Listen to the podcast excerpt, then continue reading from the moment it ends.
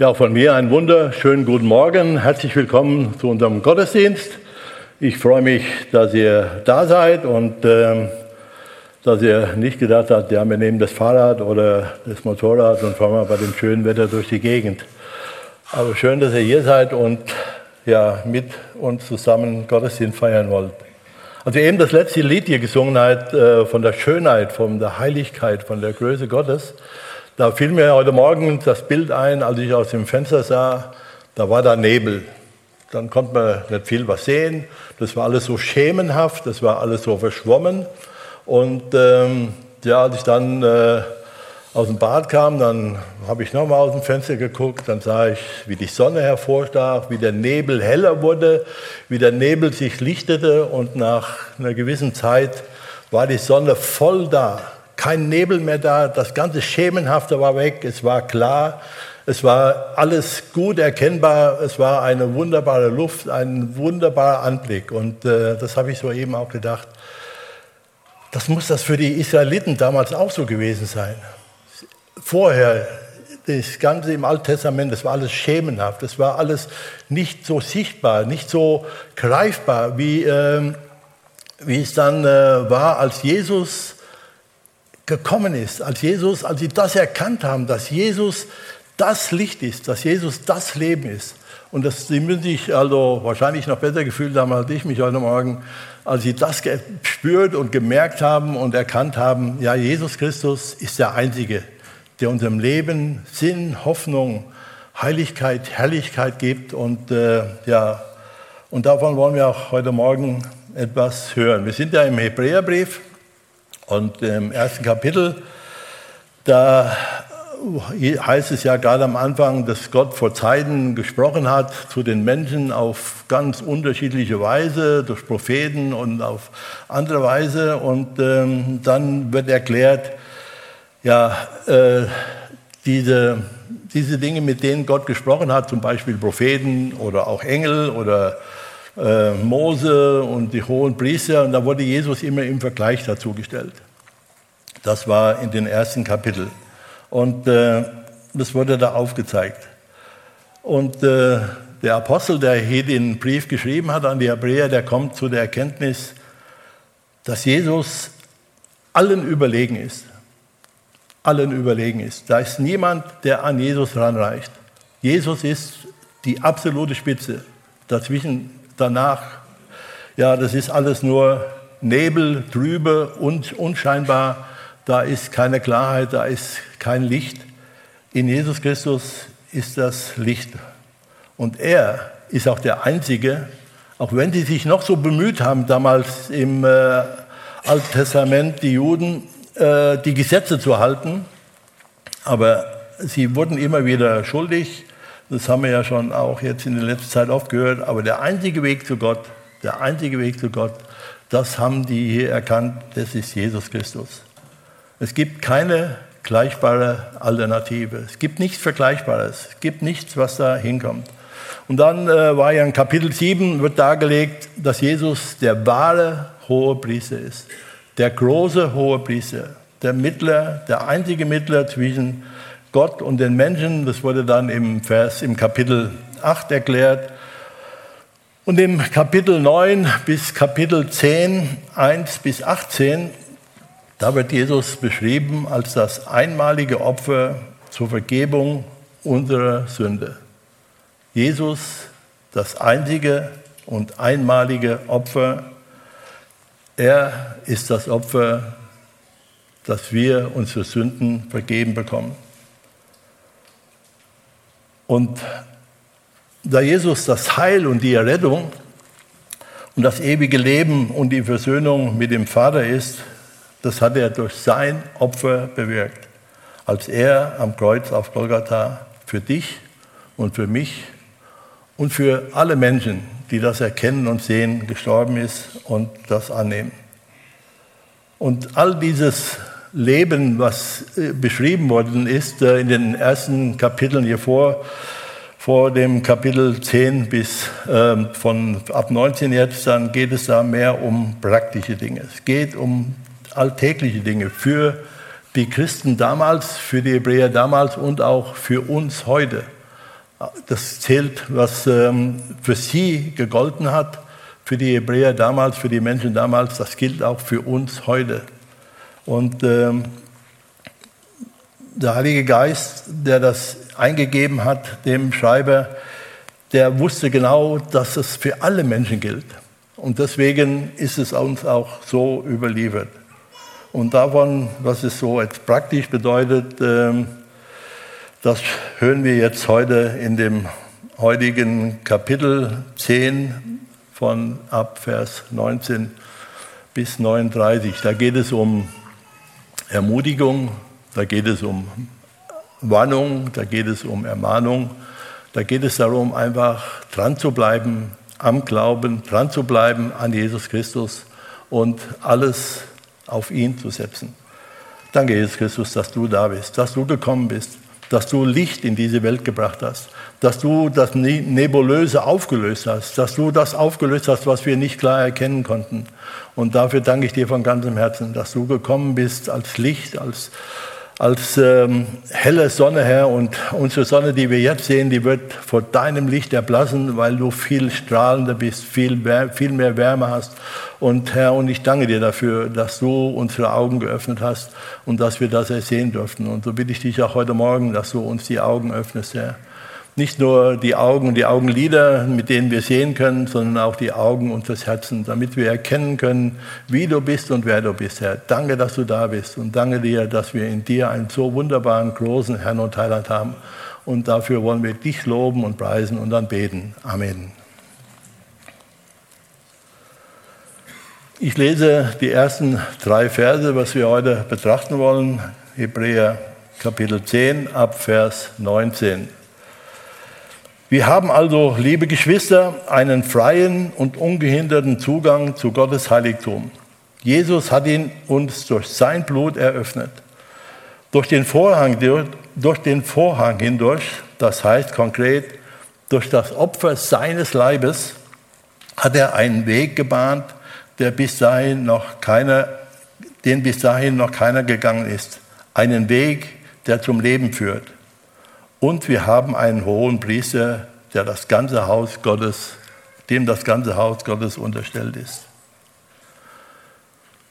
Der Apostel schreibt hier den Geschwistern damals und macht ihnen nochmal deutlich, dass sie einen freien Zugang zu Gott haben. Sie haben einen freien Zugang zu Gott. Sie haben das ja schon mal erlebt. Sie haben ja schon mal erlebt, dass sie von ihrem jüdischen Glauben des Alten Testamentes ja zu Jesus gekommen sind. Sie haben ja Jesus als ihren Erlöser angenommen. Sie haben ja schon mal erkannt, dass sie freien Zugang zu dem Heiligtum hatten, zu Gott hatten. Und hier erinnerte sie nochmals daran. Und erinnerte sie daran, dass diese, diese Trennung zu dem Heiligtum, zu dem Allerheiligsten, dieser Vorhang, dieser Vorhang ist weg, er ist weggenommen. Ich hoffe, wir sehen das gleich mal, das Bild, habe ich mal ein Bild ähm, rausgesucht. Das ist quasi hier vorne im Vordergrund, wo man den Leuchter sieht und die, ähm, ich nehme an, das sind die Brote, da äh, ist das Heiligtum, da konnten die Priester reingehen, alle Priester. Und dann nach dem Vorhang, das sieht, wie man sieht, ein schwerer, äh, fester Vorhang, danach ist das Allerheiligtum. Und in diesen Raum ähm, wir hätten da schon längst Schilder angebracht. Achtung, Todeszone, Achtung, äh, Lebensgefahr und alles Mögliche. Wer da hineingegangen ist, der musste sterben. Und da durfte nur der hohe Priester, einmal im Jahr, durfte der hohe Priester dort hinein. Und der hohe Priester, das haben wir auch schon gehört, er musste sich ja auch entsühnen, er musste Buße tun, er musste seine Sünde bekennen, er musste opfern. Wenn er das nicht richtig gemacht hat, dann war das für ihn der Tod. Wenn da was bei ihm hängen geblieben ist, wenn er nicht alles bekannt hat und er hat gedacht, ja, vielleicht komme ich ja so durch, dann hat er sich vertan. Wenn er so hineingegangen ist mit dem, mit dem Blut des Volkes, dann ist er nicht mehr aus diesem Allerheiligsten lebendig herausgekommen. Dann, hat, dann ist er der Strafe Gottes erlegen, weil er mit Sünde ihm begegnen wollte. Und das geht nicht. Man kann Gott nicht begegnen, wenn man Sünde hat. Sünde trennt uns von Gott. Mag sie noch so klein oder so groß sein, Sünde trennt uns von Gott. Wenn wir, wir haben keine Möglichkeit, mit Sünde zu Gott zu kommen. Und deswegen, deswegen ist es so wichtig, Jesus Christus als seinen persönlichen Herrn und Heiland zu haben. Deshalb ist es so wichtig, dass er, der ohne Sünde war, für uns in diesen Riss getreten ist und dass wir durch ihn, durch ihn sündlos sind, dass, wir, dass Gott uns sieht durch ihn. Er sieht uns nicht so, er sieht uns in Jesus Christus. Und das macht es aus, dass wir dann auch später vor Gottes Thron treten dürfen, weil wir seine Kinder sind durch Jesus Christus, seinen eingeborenen Sohn. Und das ist das Wichtigste. Und es ist schön, dass sie damals erkennen konnten, dieser Vorhang ist weg. Es gibt keinen anderen Mittler mehr. Es gibt keinen anderen, der vermittelt zwischen Gott und den Menschen als Jesus Christus. Da gibt es keinen. Auch wenn manche Menschen behaupten, es gibt da noch irgendwelche, die dann heilig gesprochen sind oder die diesen bestimmten Titel aneignen und meinen, sie wären dann der, der Mittler zwischen Gott und Menschen. Die Bibel sagt es etwas anders. Es gibt nur einen Mittler zwischen Gott und den Menschen und das ist Jesus Christus. Er allein, er allein ist dieser Mittler. Und er brauchte auch keine Buße zu tun. Er brauchte auch kein Opfer zu bringen. Er brauchte kein, kein Tier, kein Schaf, kein Widder, kein, äh, kein, äh, kein Stier zu schlachten, sondern er hat sein eigenes Blut gegeben. Sein eigenes Blut hat er als Opfer gegeben. Und das ist so heilig, das ist Gott so heilig, dass er sagt, und wer dieses Blut, wer sich durch dieses Blut waschen lässt, der durch dieses Blut gereinigt wird, der kann zu mir kommen allein durch das Blut Jesu Christi. Und daran erinnert sie jetzt hier in diesen Versen ja nochmal neu. Sie sind diesen Weg gegangen und sie waren jetzt dabei, teilweise diesen Weg zu verlassen. Und da sagte ihnen ganz klar, macht das nicht. Allein Jesu Opfer hat uns frei gemacht davon. Äh, Tim Keller schreibt in einem seiner Andachtsbücher, äh, schreibt er, erst das Kreuz sollte offenbaren, was es Gott gekostet hat, die Sünde zu bestrafen, ohne uns dadurch zu belangen.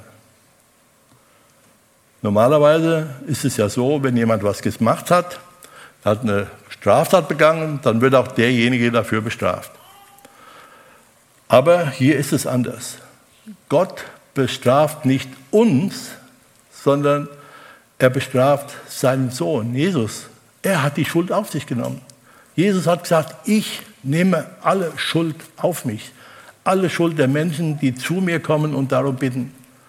Und ähm, dafür werden wir nicht mehr belangt. Die Schuld ist einmal getilgt, die Schuld ist einmal bestraft. Die Strafe lag auf ihm, auf dass wir Frieden hätten. Und durch seine Wunden sind wir geheilt. Durch seine Wunden sind wir gerettet. Und das ist ein wunderbares Bild, eine wunderbare Sache, die wir für uns in Anspruch nehmen dürfen, die wir für uns haben dürfen.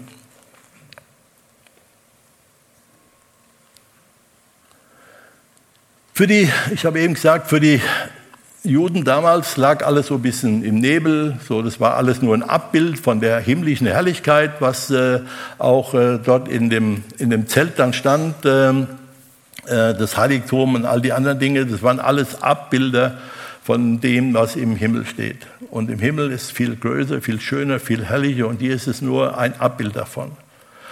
Und äh, ich bin dann auch, äh, habe darüber nachgedacht und habe gedacht, äh, und durch Jesus habe ich ja eben schon mal erwähnt, wurde das Nebulöse, das Neblige wurde aufgelöst. Jesus hat Klarheit geschafft. Und äh, dann fiel mir ein Psalm ein, den ich sehr gerne habe, den ich sehr liebe, den Psalm 103. Den Psalm 103. Da lässt Gott den David schon hineinschauen, hunderte Jahre später. Und wir dürfen das heute in Anspruch nehmen, was der David damals gebetet hat. Da betet er, lobe den Herrn meine Seele und vergiss nicht, was er dir Gutes getan hat. Lobe den Herrn meine Seele und vergiss nicht, was er dir Gutes getan hat, der dir alle deine Sünden vergibt, heilet alle deine Gebrechen, der dein Leben vom Verderben erlöst, der dich krönet mit Gnade und Barmherzigkeit, der deinen Mund fröhlich macht und du wieder jung wirst wie ein Adler. Der Herr schafft Gerechtigkeit und Recht allen, die Unrecht leiden. Er hat seine Wege Mose wissen lassen, den Kindern Israel sein Tun. Barmherzig und gnädig ist der Herr, geduldig und von großer Güte. Er wird nicht immer hadern, noch ewig zornig bleiben.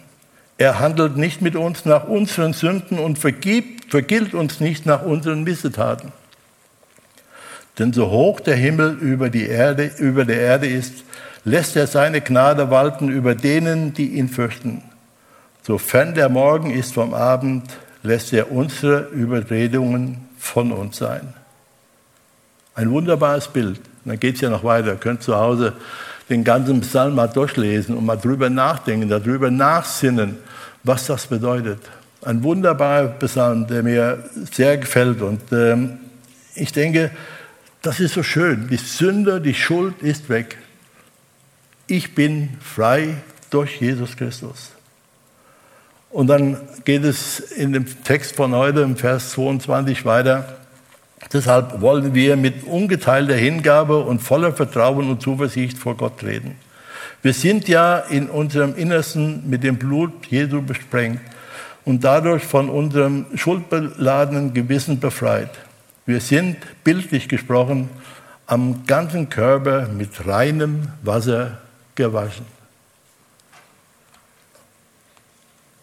Das Blut Jesu Christi macht uns rein von aller Sünde.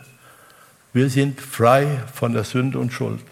Und das ist, ja, das ist einfach, einfach herrlich. Und wir haben, Jesus hat alles für uns gegeben. Er hat sich für meine Sünde und Schuld hat er dich schlagen lassen, hat er dich anspucken lassen, hat er dich ausgeißeln lassen, hat er dich ans Kreuz nageln lassen, weil ich nicht in der Lage bin, den Willen Gottes zu tun. Aber er hat es getan. Er hat alles gegeben. Er hat alles hingegeben. Und deshalb hat er auch mich aufgefordert und fordert auch dich auf, sein oder ich will mein ganzes Leben Jesu geben. Und das, diese Erwartung hat er auch an dich. Völlige Hingabe, ganze Hingabe an Jesus Christus. Das ist, was er für uns getan hat, ist keine billige Gnade. Ist keine billige Gnade. So wie ich nehme die jetzt mal an und dann alles gut, ich bin gerettet, alles klar, ich komme in den Himmel und jetzt mache ich, was ich will. Ich will ja, bin ja jung, ich will ja leben, ich habe ja Pläne, ich will ja dies oder das machen. Nein, sondern dein Leben gehört ab diesem Zeitpunkt, wo du dein Leben Jesus gegeben hast, sagt das Wort ja schon, wenn ich mein Leben jemand anders gebe, gehört es ihm. Gehört es nicht mehr mir. Gehört es nicht mehr mir. Und deswegen ist es so wichtig, dass wir uns Gott zur Verfügung stellen. Dass wir wissen, dass er uns sagen kann, durch sein Wort, durch Predigten, durch Gemeinschaft mit anderen Geschwistern, dass er uns sagen kann, was er von uns will. Was er von uns will. Gott hat einen Auftrag für dich. Gott will dich gebrauchen. Gott sagt nicht, ja, du kannst schon meine Gesetze nicht halten, bist ein Loser, was will ich mit dir? Alles klar, komm, äh, hat keinen Sinn. Nein, er will dich, er liebt dich von ganzem Herzen. Und ich, ich finde es so, so erstaunlich, dass der David schon gebetet hat, der uns alle unsere Sünden vergibt. Erstaunlich, der uns alle unsere Sünden vergibt betet er damals schon für uns heute. Das ist ein wunderbares Geschenk. Unser schuldbeladenes Gewissen, wenn wir was gemacht haben, was in, was in Ordnung ist, bei den eigenen Kindern hat man das so gut gemerkt, wenn die was gemacht haben, was in Ordnung ist, dann hat man das sofort gemerkt, weil die waren dann anders. Sie haben sich dann anders verhalten und so weiter. Sie wussten, ich habe etwas getan, was meinen Eltern nicht passt und dann war ihr Verhalten, war das, war das anders. Das war schuldbeladen. Sie wussten, sie haben etwas getan und hatten Schuld auf sich geladen. Bis es dann ausge ausgesprochen war, hat manchmal ein bisschen länger gedauert, manchmal wurde es auch rausgesprudelt, da kam es einfach raus. Und, äh, aber dann war es wieder gut, dann waren sie wieder ganz normal, haben sich wieder ganz normal verhalten. Sie hatten ihre Schuld bekannt, sie hatten das ausgesprochen. Und dann war ihr Verhältnis zu den Eltern war wieder in Ordnung es war wieder gut. Vorher war es gestört durch die Dinge, die sie getan haben, was die Eltern nicht für gut geheißen haben. Und dann haben sie es ausgesprochen und bekannt und es waren frei. Sie, ihr Gewissen war frei. Die Schuld war weg. Und so ist es auch bei uns. Durch das Blut Jesu Christi sind wir rein von aller Sünde und Schuld. Er hat uns von aller Sünde und Schuld befreit. Und in Vers 23 heißt es dann, ferner wollen wir unbeirrbar an der Hoffnung festhalten, zu der wir uns bekennen. Denn Gott ist treu und hält, was er zugesagt hat. Die Hebräer kamen offensichtlich in Zweifel. Sie waren in der Hoffnung, ja, wird es denn so sein? Sie lebten ja, wahrscheinlich lebten sie in der Naherwartung, dass Jesus wiederkommt, viel stärker, als wir das heute tun. Und ähm, dann haben die gesagt, ja, sollen wir denn an der Hoffnung noch festhalten? Und dann kamen die Zweifel, so wie am Anfang der Bibel steht in 1. Mose 3, da heißt es schon in Vers 1, ja, sollte Gott gesagt haben. Da kam die Zweifel, da kam die Schlange und sagte, sollte Gott gesagt haben. Da wurden Zweifel gesät. Da wurden Dinge gesät, bis dann nachher die Zweifel dazu führten, dass es in die Tat umgesetzt wurde. Und das Ergebnis, das sehen wir bei uns heute. Sünde und Schuld. Aber der Teufel hat ja sich damit nicht zufrieden gegeben, dass er Adam und Eva verführt hatte. Er will ja uns auch heute verführen. Er will ja nicht, dass wir an Jesus glauben, dass wir mit Jesus gehen. Er will ja, dass wir zu ihm kommen, dass wir uns ihm anschließen. Und äh, er hat kein Interesse daran, dass du heute Morgen hier im Gottesdienst sitzt. Weiß nicht, vielleicht hast du gedacht, oh, soll ich heute Morgen aufstehen oder ist so schönes Wetter, wie ich eben schon mal gesagt habe, lass uns was unternehmen. Nein, dann habt ihr überlegt, hierher zu gehen. Und habt damit auch unbewusst vielleicht dem Satan widersprochen, der euch etwas anders vielleicht zugeflüstert hat. Auch bleib am Bett liegen, ruh dich aus. Du hast so eine anstrengende Woche gehabt. Und es ist gut, dass du Montag wieder fit bist für deinen Chef und äh, für die Arbeit. Der Teufel lässt uns nicht in Ruhe. Er schickt immer wieder Zweifel an die Verheißungen Gottes. Und da ermutigt der Schreiber, der Apostel hier, die Hebräer, haltet fest an der Hoffnung. Haltet fest an der Hoffnung, Jesus kommt wieder. Jesus kommt wieder. Er kommt wieder und er wird uns in sein Reich führen. Er, wird, er ist jetzt dabei, für uns zu arbeiten. Er arbeitet jetzt für uns, er baut Wohnungen für uns. Wunderschöne, herrliche Wohnungen wird das geben. Schöner, als wir hier auf der Erde jemals gesehen haben. Die baut Jesus für uns. Und darauf dürfen wir hoffen, darauf dürfen wir uns freuen. Und dadurch ist es auch wichtig, in der Hoffnung zu bleiben, wenn wir in der Gemeinschaft mit den Christen bleiben, mit der Gemeinde bleiben. So wichtig dafür. Vers 24 und 25, weil wir auch füreinander verantwortlich sind, wollen wir uns gegenseitig dazu anspornen, einander Liebe zu erweisen und Gutes zu tun. Deshalb ist es wichtig, dass wir unsere Zusammenkünfte nicht fernbleiben, wie einige sich das angewöhnt haben, sondern dass wir einander ermutigen und das umso mehr, als wir selbst feststellen konnten, äh, wie ihr selbst feststellen könnt, der Tag näher rückt, an dem der Herr wiederkommt. Am Anfang schon gesagt, es sind praktische Anweisungen des Apostels an die Geschwister damals. Ja, ihr seid füreinander verantwortlich. Und ja, wir sind füreinander verantwortlich.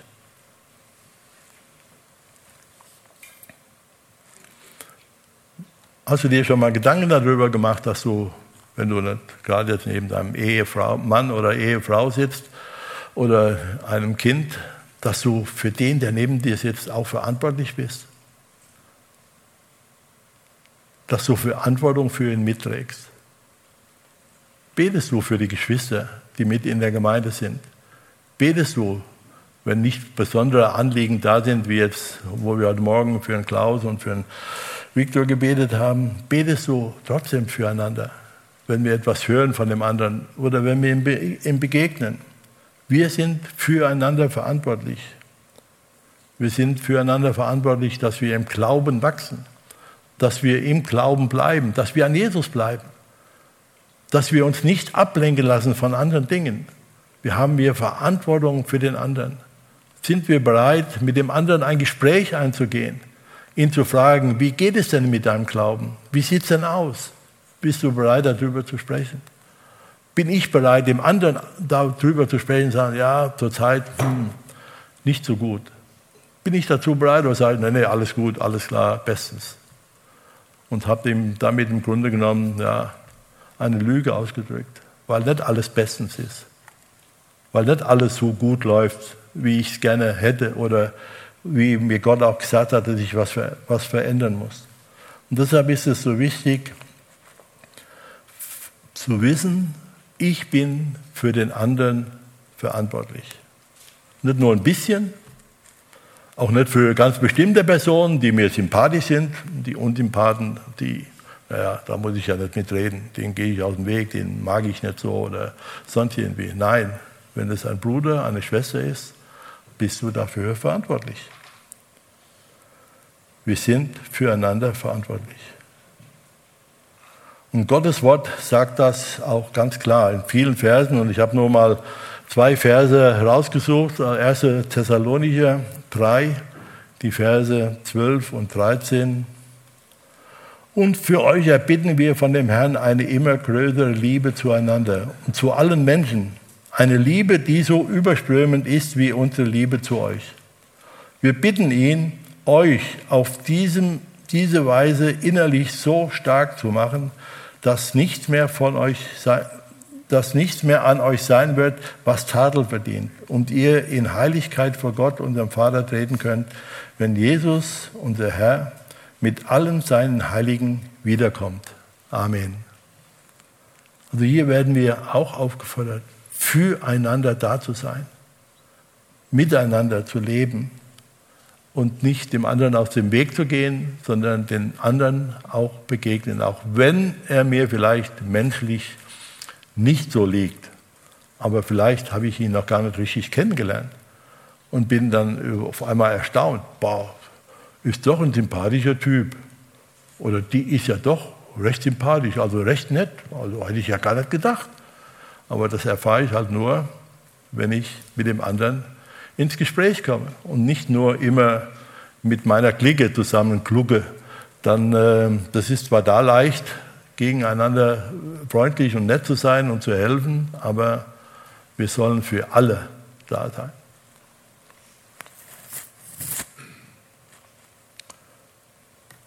Einander zu helfen, einander zu begegnen, das ist so wichtig. Vielleicht getraut der eine sich nicht dass er sagt, ja, ich bräuchte eigentlich da mal eine Hilfe, kannst du mir mal helfen? Oder ich bräuchte auch im Glaubensleben Hilfe, kannst du mal für mich beten? Es ist so wichtig, dass wir Begegnungen haben, hier in der Gemeinde, dass wir irgendwo in einer Gruppe sind, in den Chapel Groups oder sonst bei der Männerarbeit, bei der Frauenarbeit, bei Recover, so einfach dabei zu sein, mit dabei zu sein, mit den anderen Geschwistern zusammen zu sein, mit ihnen zu reden, sich auszutauschen über den Glauben. Also ich freue mich ja total, dass wir Livestream haben. Eine wunderbare Sache. Freut mich wirklich sehr. Eine gute Sache für Menschen, die krank sind, die nicht zum Gottesdienst kommen können. Für Menschen, die sonst irgendwie vielleicht die Kranken pflegen und die Wohnung oder die, das Haus nicht verlassen können Sonntagmorgen, weil, weil irgendetwas da ist. Oder die im Urlaub sind. Man gucken kann, aha, man kann am eigenen Gottesdienst teilnehmen und es ist ja kein Problem heute. Das ist eine wunderbare Sache, dieser Livestream. Aber er ist nicht dafür gedacht, dafür haben wir den nicht gemacht, für die Bequemen, für die Bequemlichen oh, ich bleibe jetzt im Bett liegen, ich habe ja sowieso meinen Fernseher da an der Gegenwand, dann habe ich meinen Fernseher da dran, dann mache ich eben Klick und dann gucke ich vom Bett aus, trinke meinen Kaffee dabei. Vielleicht schlafe ich nochmal ein, wenn die Predigt langweilig ist, dann tut es mir auch gut. Für diese Menschen ist der Livestream nicht gedacht. Nämlich das führt nicht dazu, dass man anderen Menschen begegnet. Das führt nicht dazu, dass, was, wo Gott uns zu aufruft, füreinander da zu sein. Die Sorgen und die Probleme der anderen Menschen mitzubekommen. Oder auch meine persönlichen Sorgen, Probleme dem anderen dann mitzuteilen. Wenn ich da im Bett liege oder auf der Couch oder wo auch immer oder so nebenher, ich koche dabei und es läuft so im Hintergrund und ich mache dies und das noch, wird das schwierig, sich selbst mitzuteilen. Und meine Probleme behalte ich bei mir. Fritz Laubach, ein deutscher Theologe, der viele Bücher geschrieben hat, auch viele Bibelkommentare, der schreibt, der christliche Einzelgänger ist nicht in der Lage, Jesu Liebesgebot zu erfüllen. Der christliche Einzelgänger ist nicht in der Lage, das Liebesgebot Christi zu erfüllen.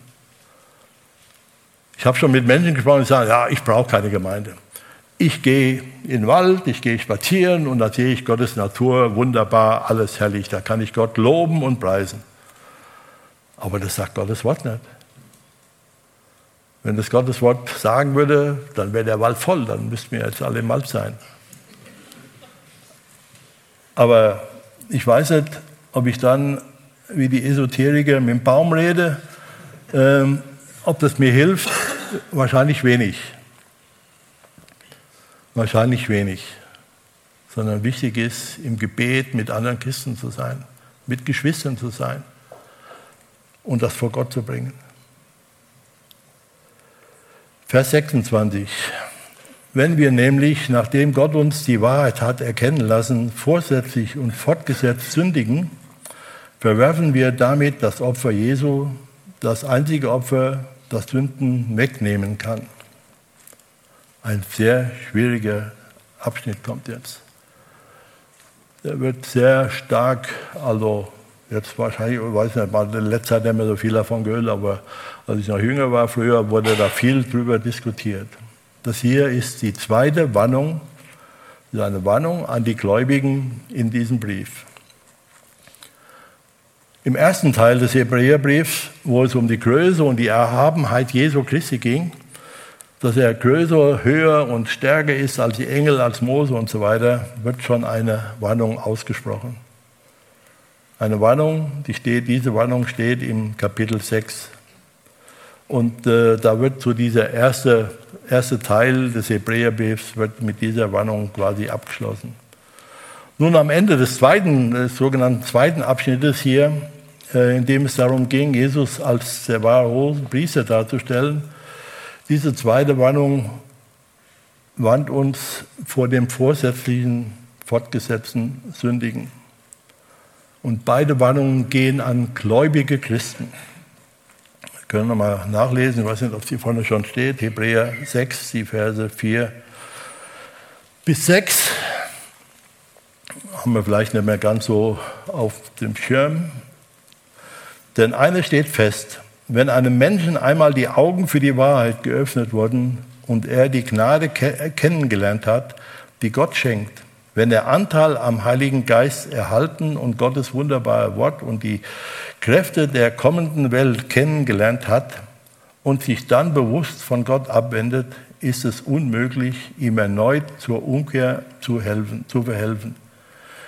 Mit seinem Verhalten kreuzigt er ja zu seinem eigenen Verderben den Sohn Gottes noch einmal und setzt ihn von neuem der öffentlichen Schande aus.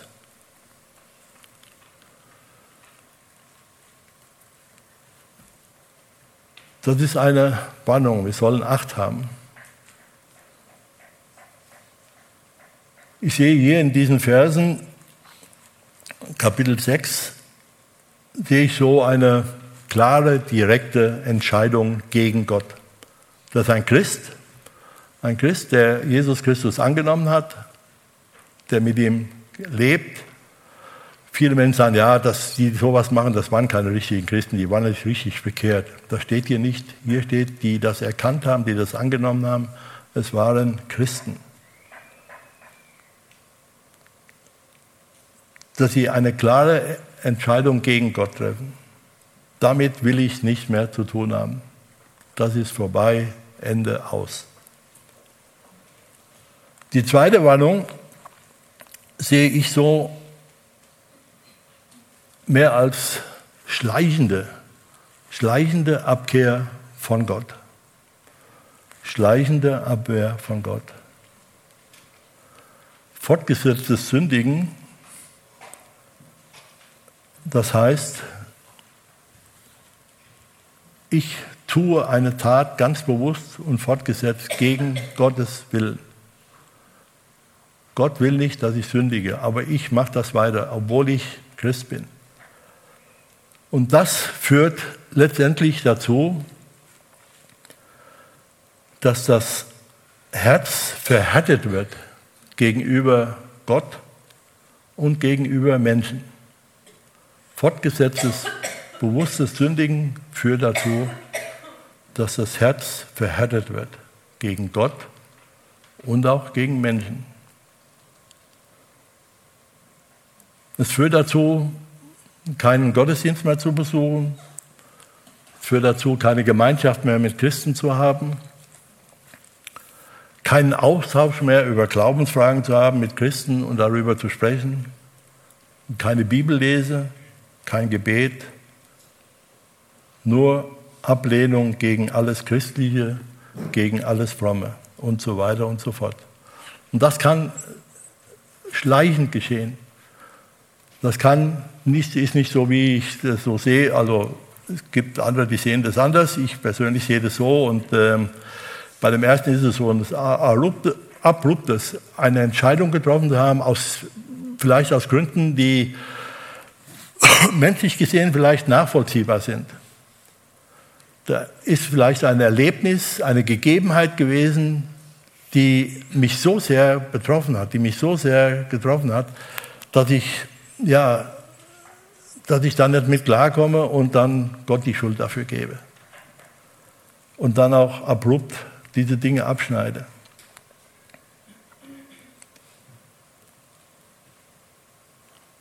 Es ist aber wichtig, und hier bei den Dingen, denke ich, ist es so, dass es so nach und nach kommt. Immer weniger, immer weniger Kontakt, immer mehr und auf einmal bin ich, ja, bin ich verschwunden, bin ich irgendwo abgetaucht, bin nicht mehr sichtbar für die Geschwister, will auch keinen Kontakt mehr mit ihnen und es kann so nach und nach gehen. Auch das ist eine sehr gefährliche Geschichte. Aber hierbei ist es auch gut möglich und es ist auch oft möglich, dass Gott uns da wieder zur Umkehr führt, dass er uns da wieder zur Buße führt in dem Verlauf, dass ich auf einmal erkenne, hm, ich lebe ja was ganz anderes, ich lebe ja was Falsches und dann zur Umkehr komme. Aber wenn ich das ganz bewusst mache und das ableugne, dass Jesus Gottes Sohn ist, dass er für mich, für meine Sünde und Schuld gestorben ist, wenn ich das wieder verwerfe, wenn ich das, in den der Heilige Geist mich da hineingeführt hat, zu dieser Erkenntnis, dass ich das angenommen habe, wenn ich das verwerfe, dann sagt der Gotteswort, gibt es für diesen Menschen keine Rückkehr mehr. Das ist schlimm. Das ist sehr, sehr schlimm. Aber ich denke, wir müssen auch da keine Angst vor haben. Wir brauchen da keine Angst vor zu haben. Denn wir wissen ja, was wir tun sollen. Und wenn wir an Gott und an Gottes Wort bleiben, müssen wir uns darüber überhaupt keine Gedanken machen. Da muss ich mir darüber, über diese Dinge, die hier so beschrieben sind, gar keine Gedanken machen. Sondern Gott hält mich fest. Gott hält mich in seiner Hand fest. Ich kann immer zu ihm kommen. Ich kann das immer wieder in der Form also noch regeln und, und umkehren, weil Gott hat mir einen freien Willen gegeben und der respektiert meinen freien Willen. Gott respektiert meinen freien Willen. Er lässt es mir frei, mich für ihn zu entscheiden. Er zwingt mich zu nichts. Er zwingt mich nicht dazu, ihn als mein Herrn und Heiland anzunehmen. Und wenn ich das getan habe, ist er sehr froh und schenkt mir alles, um auch an, bei ihm zu bleiben. Aber wenn ich dann irgendwann dazu komme, zu sagen, ich will mit dir nichts mehr zu tun haben, ich glaube nicht mehr daran, ich glaube nicht mehr an das, was du da gesagt hast, oder dass Jesus für mich gestorben ist, das nehme ich nicht für mich mehr an, das ist Kinderkram, dann akzeptiert er auch diesen freien Willen von mir. Aber dann muss ich auch wissen, dass, ich, dass es keine Rückkehr mehr, mehr gibt. Und ich habe das leider bei einem mal so ähnlich so erlebt und das ist sehr schlimm. Bei einem Menschen, der dann nichts mehr davon wissen wollte. Der vorher Gottes Wort weitergegeben hat, in der Wortbetrachtung auch und Gottes Wort der Gemeinde gesagt hat und dann irgendwann durch ein Ereignis, das er gar nicht verstehen konnte, dass Gott so handeln konnte, immer mehr davon abgekommen ist, sich der Wissenschaft zugewandt hat, dann auch nur noch wissenschaftliche Dinge erlebt hat und das geglaubt hat. Und wenn man mit ihm über Gott und Jesus gesprochen hat, hat er das vollkommen abgelehnt. Und das ist schlimm, wenn ich das weiß, wenn ich das sehe. Und deswegen ist es so wichtig, die Gemeinschaft zu haben. Deswegen schreibt der, äh, der Apostel hier auch den Christen damals, kommt zusammen, bleibt zusammen, betet füreinander, seid füreinander verantwortlich. Das ist ein sehr ernstes Wort, aber es ist nicht ein Wort, was uns Angst machen muss, was uns irgendwie umtreiben muss. Auch wenn vielleicht mal so Gedanken kommen, jetzt habe ich das gesagt, bin ich jetzt verloren. Also mit Sicherheit nicht. Mit Sicherheit nicht. Gott ist treu, er steht zu uns. Und wenn wir zu ihm kommen, dann nimmt er uns an. Und wir dürfen immer wieder um Vergebung bitten. Der Apostel nennt hier auch keine Beispiele oder Vorkommnisse, er lässt es einfach offen. Er spricht hier nur eine Warnung aus. Er sagt, achtet darauf, seid vorsichtig, bleibt an Gottes Wort. Vers 27 bis 31.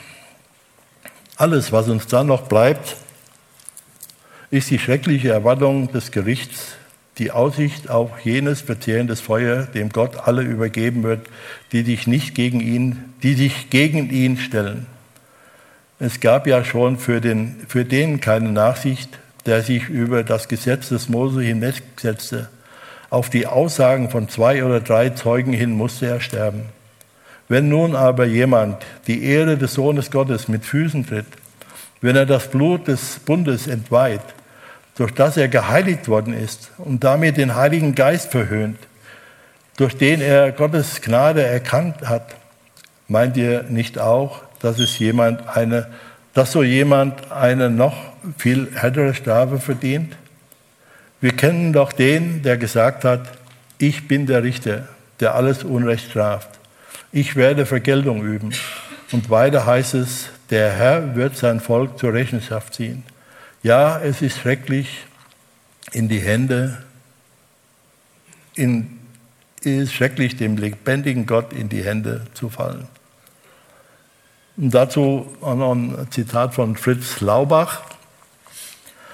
Der schreibt dazu, denn nur ein Mensch, der bereits die heilige Kraft des Blutes Christi in seinem Leben erfahren hat, kann eine solche Sünde begehen.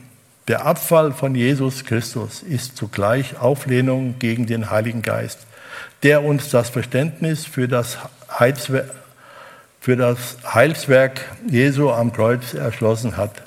Dadurch wird der Geist der Gnade geschmäht.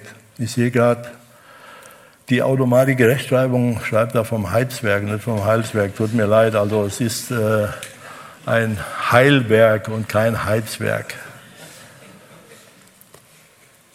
Eines macht der Apostel hier unabweisbar deutlich. Für den Christen gibt es kein Zurück mehr in den vorchristlichen Stand. Wenn er abfällt, wird er zum radikalen Gegner Gottes, schlägt sich mit Entschiedenheit auf die Seite des ewigen Widersachers des Herrn. Ein solcher Mensch geht unausweichlich dem ewigen Gericht Gottes entgegen. Und das sehen auch manche so, wie es in Matthäus Kapitel 12 heißt, in Versen 31 und 32, wo es darum geht, um dass alles und vieles vergeben wird. Aber die Sünde gegen den Heiligen Geist wird nicht vergeben. Das sagt Jesus da ganz klar. Und das ist für mich so diese Art der Sünde gegen den Heiligen Geist, die dann nicht mehr vergeben werden kann. Ähm, ab Vers also 32 bis 35. Damals, als Gott euch die Augen für die Wahrheit öffnete, hattet ihr viel zu leiden und schwere Kämpfe zu bestehen. Wisst ihr noch, wie standhaft ihr das alles ertragen habt? Einige von euch wurden in aller Öffentlichkeit beschimpft und misshandelt. Die übrigen standen denen, die das äh, durchgemacht mussten, treu zur Seite. Auch mit denen, die im Gefängnis waren, habt ihr gelitten. Und als man euch euren Besitz wegnahm, habt ihr das mit Freude ertragen, in dem Bewusstsein, etwas zu besitzen, was viel wertvoller ist und was euch niemand nehmen kann. Gebt, dem Glauben, gebt diesen Glaubensmut jetzt nicht auf. Er wird einmal reich belohnt werden. Hier erinnert der Apostel wieder die Hebräer daran, was sie einmal erlebt haben.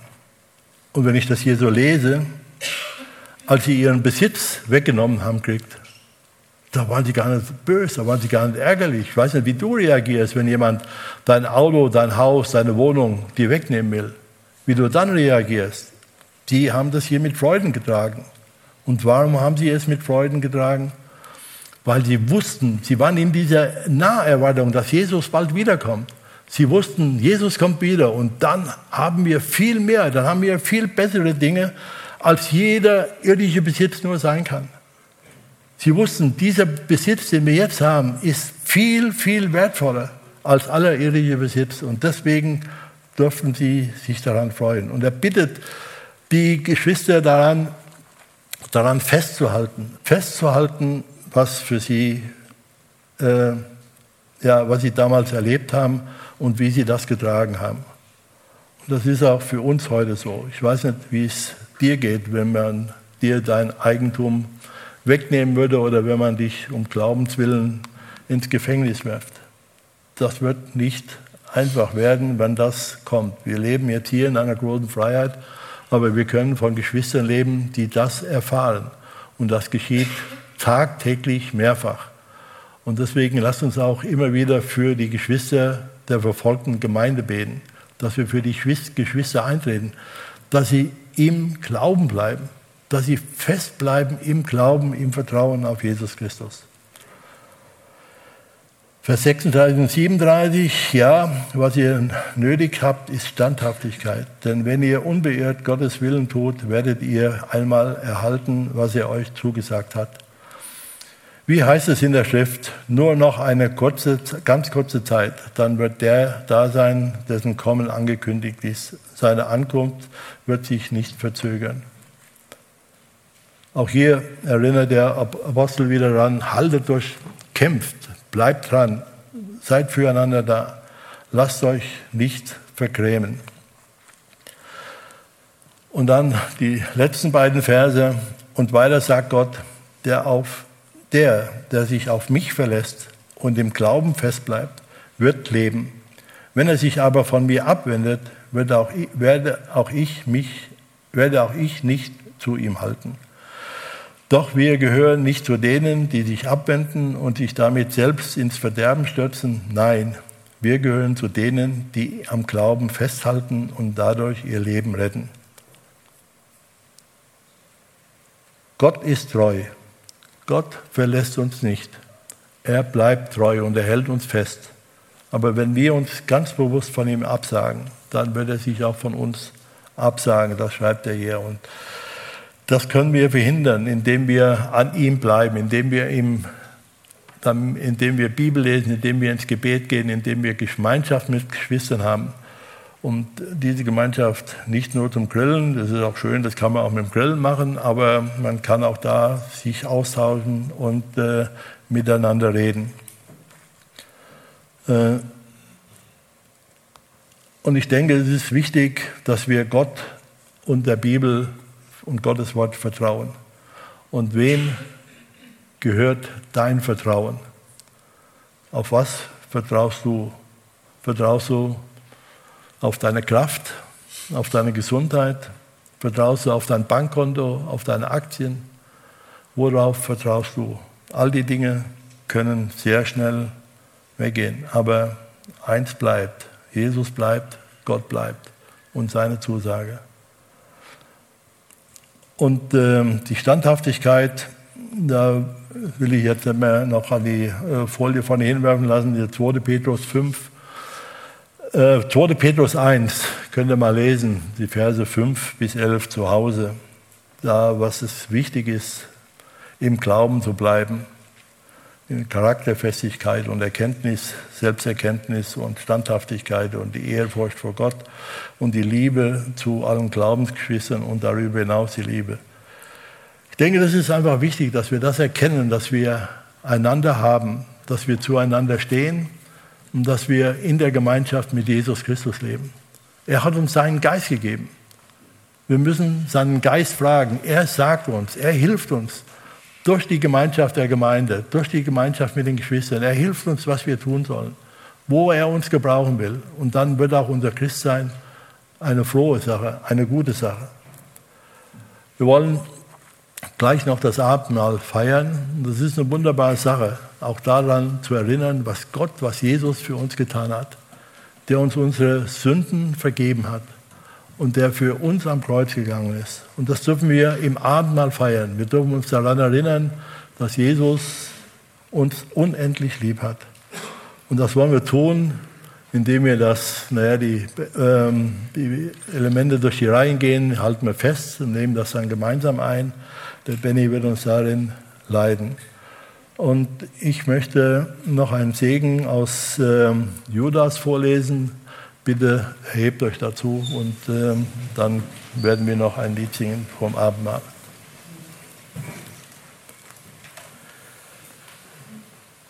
Judas schreibt in seinem Kapitel, dem, der die Macht hat, euch vor jedem Fehltritt zu bewahren, so dass ihr untadelig und voller Freude und Jubel vor seinen Thron treten könnt.